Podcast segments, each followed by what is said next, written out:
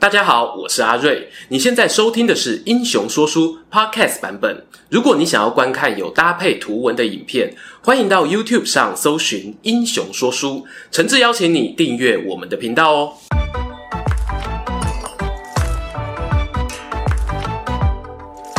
Hello，英雄说书的观众朋友，你们好，我是说书人阿瑞，替大家带来精彩的英雄故事。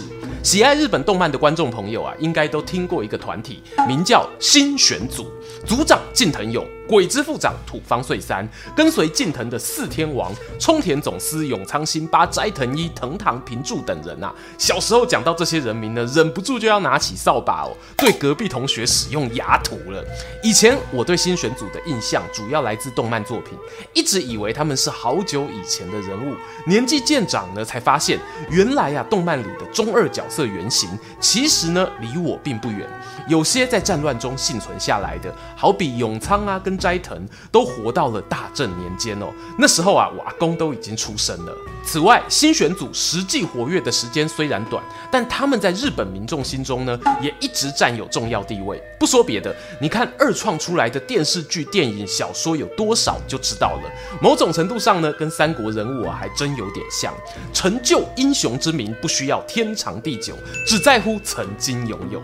今天呢，就邀请大家跟着我一起，透过新选组的几个主要人物，一窥这个幕末神秘组织是如何诞生的吧。照惯例，开头来个背景介绍。刚刚说新选组是个幕末时期的组织，幕末是什么呢？指的就是幕府末年。从德川家康在一六零三年受封为征夷大将军开始，以他为名的德川幕府经历两百多年统治。在一八五三年夏天发生著名的黑船事件，美国海军提督裴里将军带着四艘军舰从美国东岸噗噗噗噗噗的跨越大西洋、非洲好望角、香港、上海等地，来到江户湾的浦贺港，展示自己的工业科技，要求日本开港通商。这一次事件呢，可以说是幕末政坛各种纷纷扰扰的开端啊。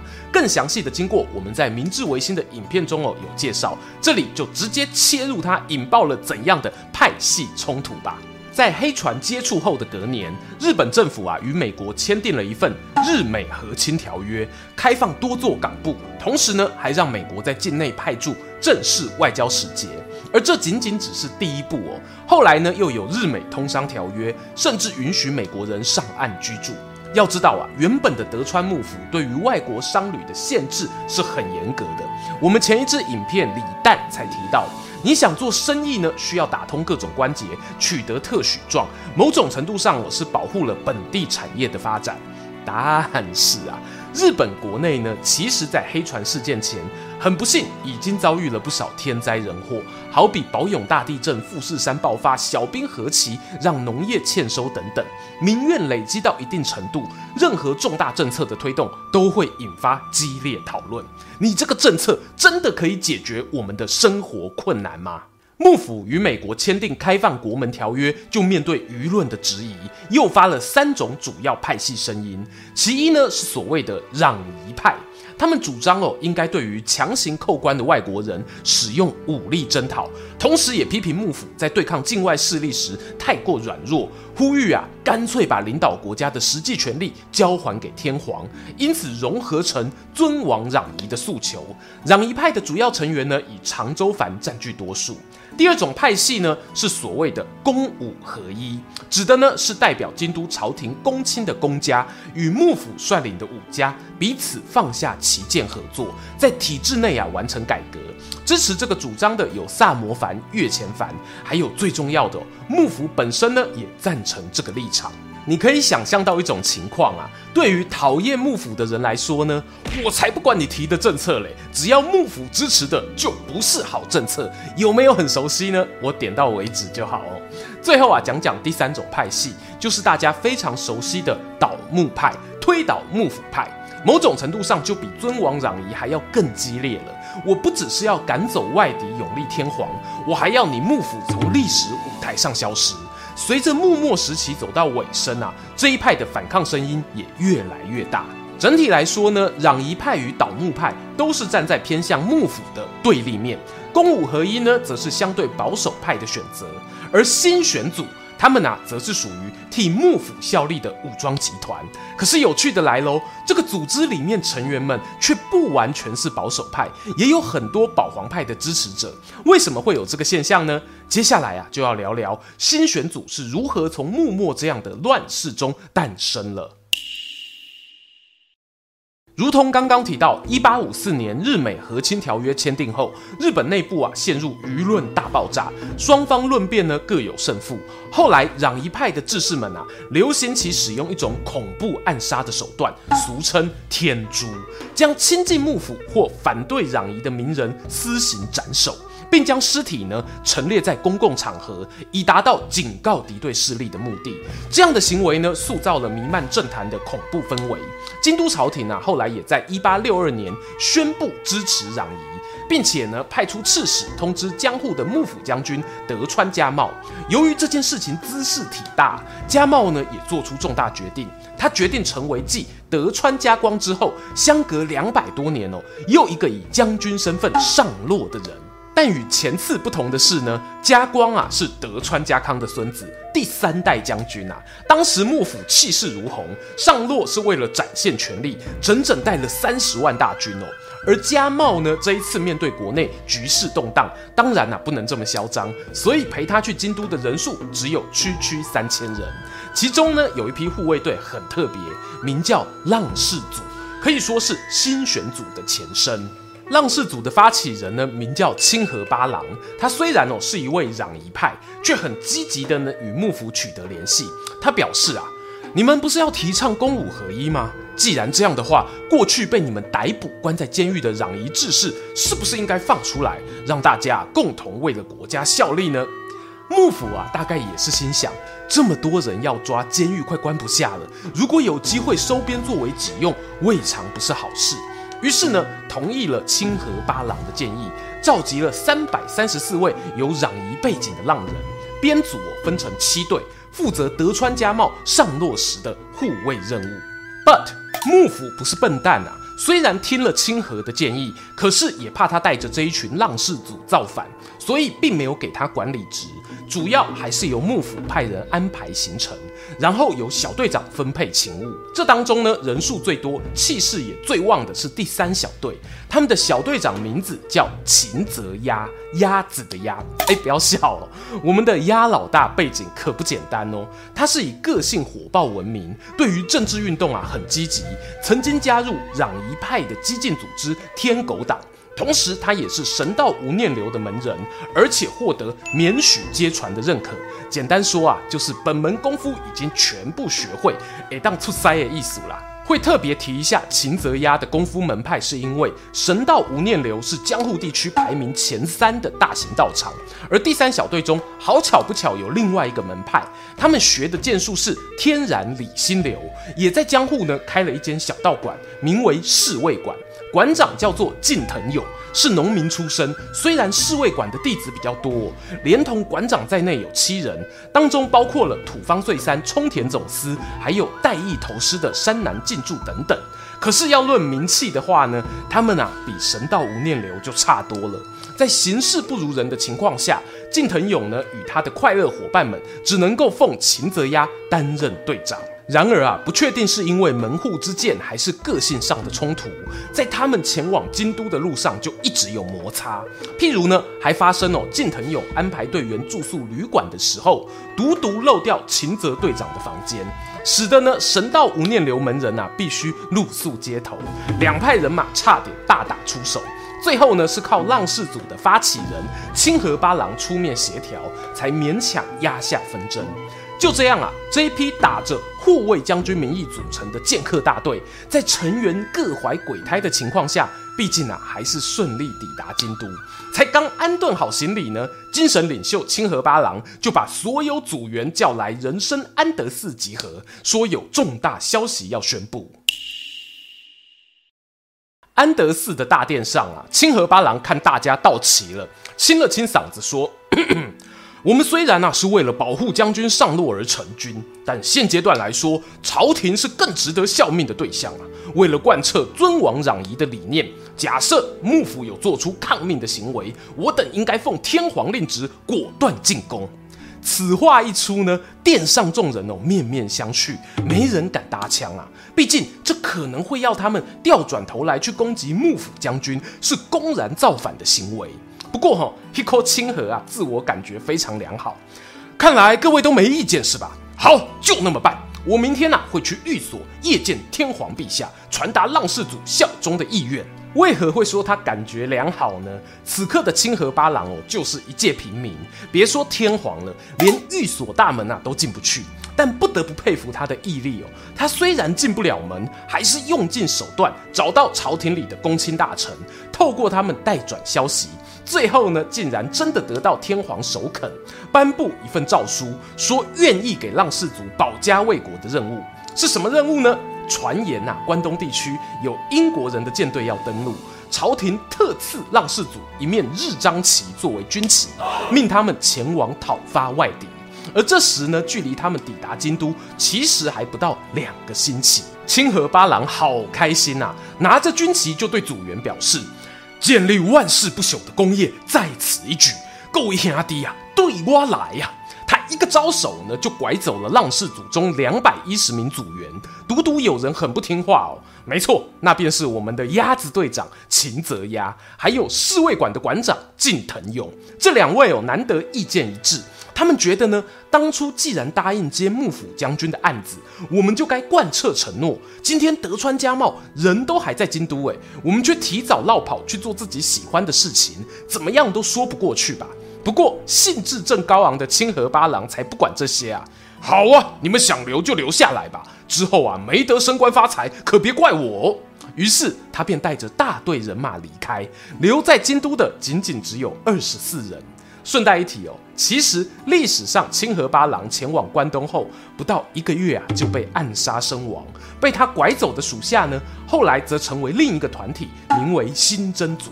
这个啊，当然就是后话了。好啦，我们把镜头啊转回秦泽鸭与近藤勇这边。如今啊，面临解散危机的浪士组，连召集人都失踪了，更别提有想去跟将军领取任务奖金。大家七嘴八舌讨论接下来的出路，最后啊，做出一个决定，去投靠出身会津藩、现任京都守护职的松平荣保大人。这个时机点很微妙哦。松平荣保看到近藤勇带着请愿书来请求收编，心底呀、啊、其实非常乐意，因为负责管理治安的他呢，最近吼桃摸等咧修啦，京都地区接二连三发生前面提过的天诛事件，想来呢应该跟将军造访脱不了关系。既然有义勇兵愿意帮忙，何乐而不为呢？于是啊，松平荣保点头答应了这个提案。以他们驻扎的地区为名，称作人生浪士组，同时还发了一笔俸禄，解决大家哦口袋空空的燃眉之急。此时的成员呢，有不少都是未来新选组的骨干。不过，这个新团体该由谁带头呢？没有意外啊，我们秦泽鸭老大还是舍我其谁的跳了出来。馆长近藤勇同样摸摸鼻子吞下去，但这一次他心底已经开始暗暗计划如何把这个阿爸组长踢出团队。近藤勇的第一步呢，是整顿组内的人事。他首先啊，察觉留在京都的人马中，有些人还跟清河八郎有联系。于是，近藤瞒着秦泽鸭，私下与山南近助、冲田总司等人执行了暗杀行动，把组织内的异议分子啊扫荡一空。接下来呢，空出来的缺啊，就要补进新成员啦。由于鸭老大呢，对于这一种繁琐的招募工作毫无兴趣啊，他只喜欢找人相杀，展现自己高超的剑术。近藤勇呢，就名正言顺地吩咐副手土方岁三担任人事大总管，招兵买马。当然哦，透过他招进来的心血，顺理成章的成为所谓侍卫管派的自己人。此时，组织名称也在大家讨论下改名为金钟浪士组。近藤勇一边默默取得成员们的支持优势，而秦泽压也没有辜负听众朋友的期待啊，开始各种花式自爆。他先是在京都、大阪一带骗吃骗喝，四处我跟商店赊账。受害店家呢，把留有秦泽签名的借据收集起来，通通送去给京都守护松平荣保主持公道。荣保大人呢、一看当然是眉头深锁。不过他算是有同理心的人哦，认为呢，可能是因为浪士组没有固定给薪，所以秦泽鸭才会做出脱序行为。当下承诺啊会拨款补助，并且呢替浪士组定做服装，加强团队荣誉感。哎，就是后来大家常常看到在影视作品中出现的那一套青葱色制服。但是啊，松平荣保的一番好意并没有得到回报。随后呢，秦泽鸭在大阪游廓寻欢作乐时，与当地的相扑力士发生冲突，造成啊对方十余人的死伤。后来他返回京都，又在岛原地区与人争风吃醋，抢夺情妇，还去酒楼哦乒铃乓啷一阵暴打，不止当事人受伤，连餐厅伙计旁边的艺妓舞女都被波及。以上这些都不算哦，最让松平荣保无法容忍的，大概啊要数大和屋事件。大和屋是位在京都的一间丝绸店。公元一八六三年七月底，天竺组员进入京都闹事时，他们认为大和屋为富不仁，寄了封恐吓信到他店里。老板啊吓得魂飞魄散，连忙呈报给主管机关，也就是松平荣保。荣保得知后呢，立刻交办给金钟浪士组，确保店家不会受到伤害。秦泽鸭一听到要保护有钱的店老板，精神啊整个都来了。对其他组员表示啊，哎哎哎，你们去别的地方巡逻啊，大和屋交给武艺高强的老子负责。于是他便照三餐哦，去跟老板打招呼，趁机索讨了不少银两。商人呢是很精打细算的，老板啊一拨算盘，不对呀、啊，我付给秦泽鸭的钱都可以直接买通天珠组，叫他们哦去找别人算账了。枉费吼，秦泽鸭还是打着京都守护管辖护卫队的招牌，结果人民啊宁可付钱给黑道，也不想被你敲竹杠。这件事最后是怎么收尾呢？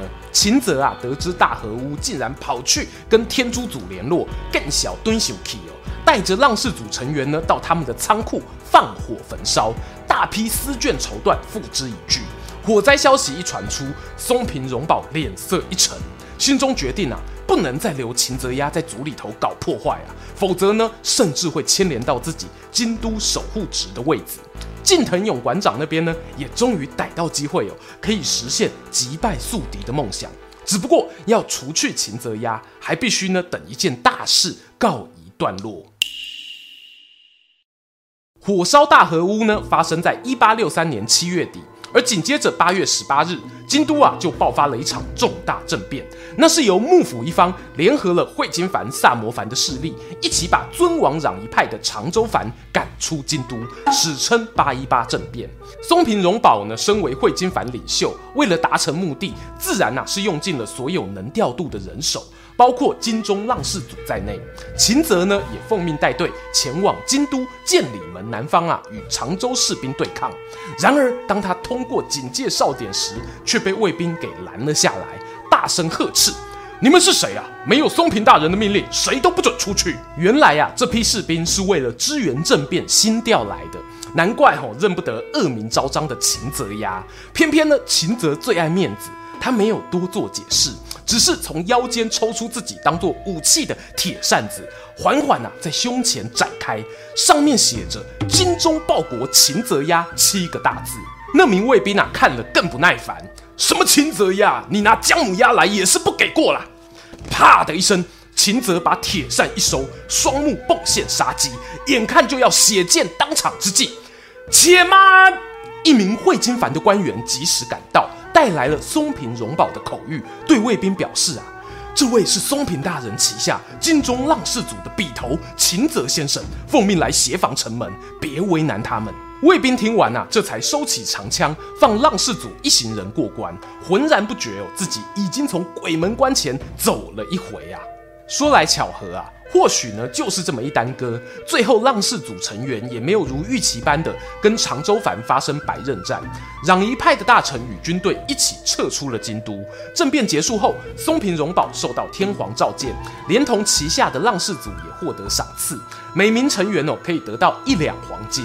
与此同时呢，皇宫啊发布敕令，将金钟浪士组更名为新选组，在某些文献上也有写作新撰组。这个幕末最中二组织终于成型了。正式成立的新选组呢，对组织架构做了一点调整，首领部分啊，采取双局长制，由秦泽鸭与近藤勇担任。不过，为了满足鸭老大的虚荣心啊，近藤呢把局长笔头的位置让给秦泽。至于底下副长的位置呢，有三个人，分别是土方岁三、山南进助以及新见景。这就看出我近藤勇打算掌控新选组的野心了。因为三个副长中呢，土方与山南啊占据了两席。新建景呢，虽然是秦泽的人马，可是他一来行政能力不佳，二来有势单力薄，根本无法对抗侍卫管派接下来的大局反扑。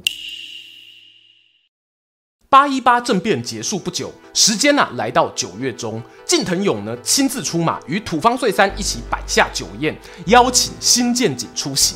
酒酣耳热之际呢，却突然板起脸孔，细数啊过去他协助秦泽鸭骚扰名家、勒索金钱的罪状，以违反新选组队规为理由，要求他切腹自尽。有此一说啊，这个新见景呢剑术十分了得，但偏偏哦不善言辞，在无法替自身辩驳的情况下，被半推半就的自我了断。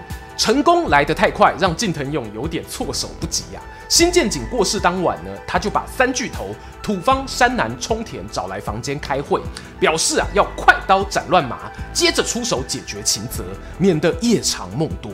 土方岁三与近藤馆长的意见一致，冲田总司呢年纪较轻啊，对大哥说的话马首是瞻，唯独山南进驻呢个性比较谨慎哦，虽然表达了想要再观察等待的意愿，最后仍然妥协。不到三天，近藤勇呢再次摆出鸿门宴，地点就选在之前秦泽大闹岛原地区的同一间酒楼。但这一次他没有当场发难，或许哦是忌惮秦泽过人的武勇吧。宴席从下午一直持续到傍晚五点。近藤勇看秦泽鸭已经喝得烂醉，便找来轿子送他回家休息，同时呢发出暗号，替待会的暗杀行动做准备。时间来到晚间九点，近藤呢与土方冲田一行人透过便道摸进了秦泽住处，啪的一声，他们对准卧房的棉被，同时出刀斩下。没想到呢，被子里一命呜呼的却是鸭老大的下属。隔壁房的秦泽鸭毕竟啊是神道无念流高手，一点风吹草动让他清醒过来。利用窗外微弱的月光，发觉家里面呢有四五个敌人入侵，连忙规划了边打边逃的撤退路线。黑夜中的大屋四处传来铿铿锵锵的兵器碰撞声，眼看呢秦泽鸭逐渐往出口靠近。第这个 moment 这里袭杆，不知道啊是谁的剑，噗嗤一声砍中了秦泽的情妇。这名女子当场香消玉殒，摔倒在地。鸭老大眼观四面，耳听八方，猛然发觉心上人遭到攻击，关心则乱啊！原本密不透风的剑招也露出破绽。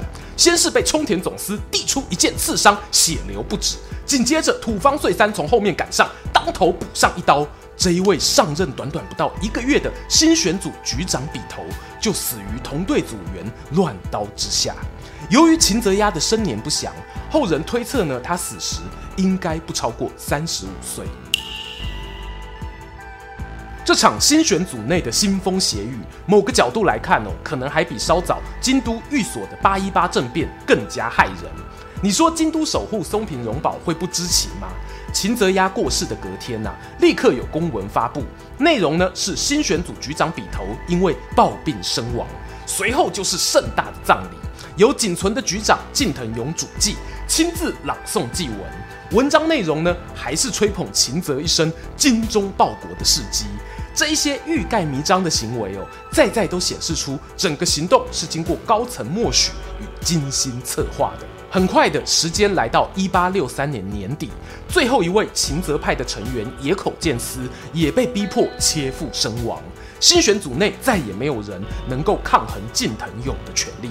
他在土方岁三的协助下，一扫过去秦泽鱼肉乡民的恶劣印象，让新选组的名声焕然一新，队员呐、啊、也一度达到两百多人的高峰。然而，人们常说绝对的权力容易导致腐败，究竟新选组接下来要面临怎样的艰难挑战？又是为什么走向覆灭的命运呢？欲知后续如何，邀请大家不吝订阅英雄说书频道，追踪说书人阿瑞的 Instagram，更精彩的故事，且听下回分晓。喜欢今天的故事吗？画面右边还有更多推荐影片可以追哦。诚挚邀请您动动手指订阅我们频道，打开小铃铛，选择接收全部消息，还有每周固定直播的副频道《穿越时空巴士》等你一起来上车。如果你还想要给我们更多鼓励，也可以扫描加入会员 QR Code，用每个月一杯咖啡的钱赞助团队创作更多好故事。我们下次见。